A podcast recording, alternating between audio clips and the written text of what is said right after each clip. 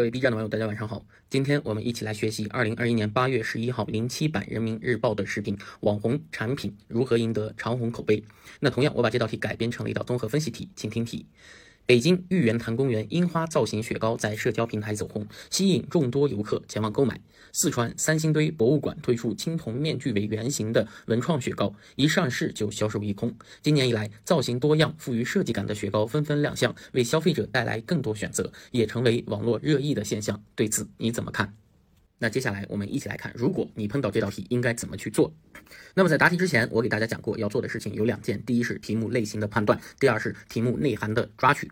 那第一，题目类型的判断，就是说你要搞清楚你要作答的这道题属于什么题型，那它的答题结构，也就是说你思考的思路是什么。比如这道题，我们看到这道题还是出现出现了两个特征啊，一个是对现象的描述，讲雪糕走红，另一个它的提问方式，对此你怎么看？那么这两个特征就告诉我们，这是一道社会现象类的综合分析题。那么我们要回忆起来，它的答题结构是。是什么？为什么？怎么办？那第二，题目内涵的抓取，就是说你要搞清楚题目在问你什么，考官想知道什么。比如这道题干，它仅仅说了两款雪糕的走红，那考官是想知道关于这两款雪糕的具体情况，或者是它走红的情况吗？显然不是。所以大家要记住，类似于这种题干，仅给出。一到两个啊，或者三个相似度极高的现象的综合分析题，考官要得到的信息一定是这几个同类现象所反映出来的背后的故事，而并不是现象本身啊。记住，就是说，如果题干仅给出几个相似度极高的现象，那考官要得到的一定是几个共同的现象所反映出来的背后的故事。我又强调了一遍啊。那除此之外，还要去敏感的抓取特定的词语，比如这道题就出现了什么？社交平台和网络热议，那就是告诉我们，我们讲雪糕、讲背后的故事的时候，要向网络去靠拢。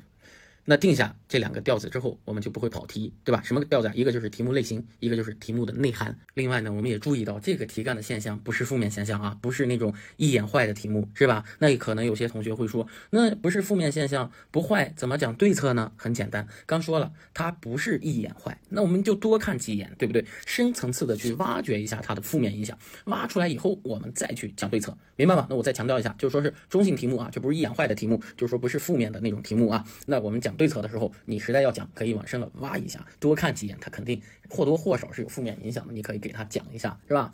你说那个纯正面的题目有，那就是我们一看就是说他底子三观特别正的那种，就没有任何的负面的，是吧？那种就可以不用找。但像这种是属于中性的，你找一找还是有负面的现象在里头。好，整体分析完，我们就来分开分析啊，分开解答。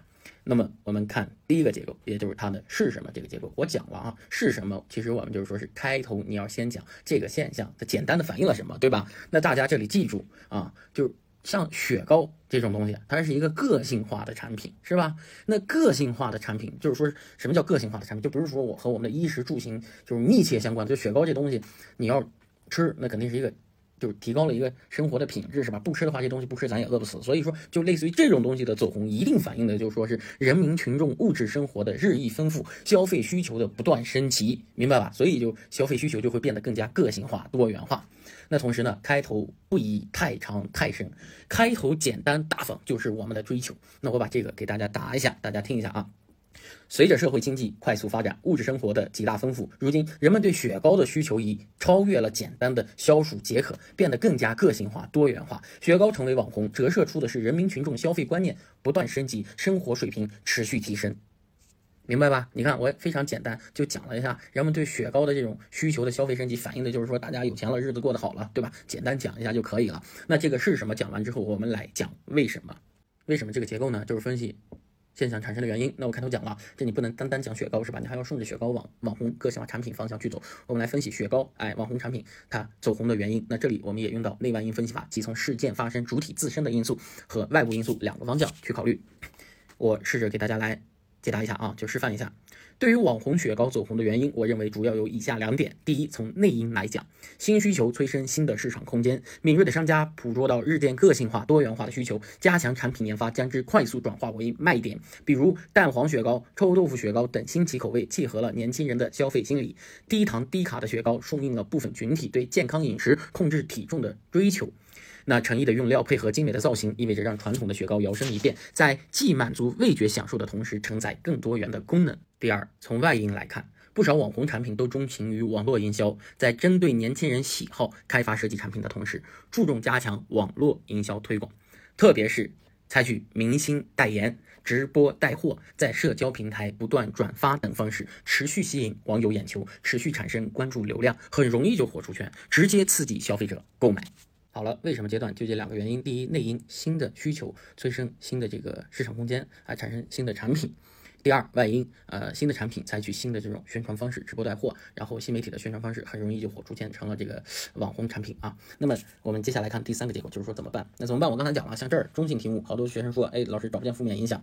那这你要去深层次的挖呀，挖出来影响，我们再提对策。比如说这个，我们想一下，这个网红产品它有什么不好的地方呀？大家都去啊集思广益去想一下。对我们很容易想到网红产品，包括一些网红饭店啊，网红饭店都有可能出现的就是产品品质不好嘛。虽然它火了，但是它没法长火，是吧？很可能就是昙花一现，因为它品质不。好，对吧？所以，我们针对这一点，我们去提对策嘛？怎么去提高它的品质？怎么让它去长火嘛？对不对？长红嘛，是吧？那好，那第三个结构呢？我来给大家示范一下，大家听一下。当然，在我国消费升级、个性化网红产品市场规模不断扩大的同时，我们也应看到，网红产品的确带动了行业的发展，但也面临着争议。有的产品只有高端的定价，没有与之相匹配的品质，如部分网红雪糕在抽检中被检查出菌群超标的消息，也引发消费者对卫生健康问题的担忧。再比如，文创雪糕流行之后，大大小小的景区都竞相推出相似的产品，陷入低水平模仿、缺乏创新的情况等。那么，如何让网红产品口碑长红、销量长红，就是我们要关注的问题。那我认为最重要的还是要去重视产品本身的品质和服务。比如一些网红产品看似能在短时间内创造可观的销售业绩，却经不起时间的检验。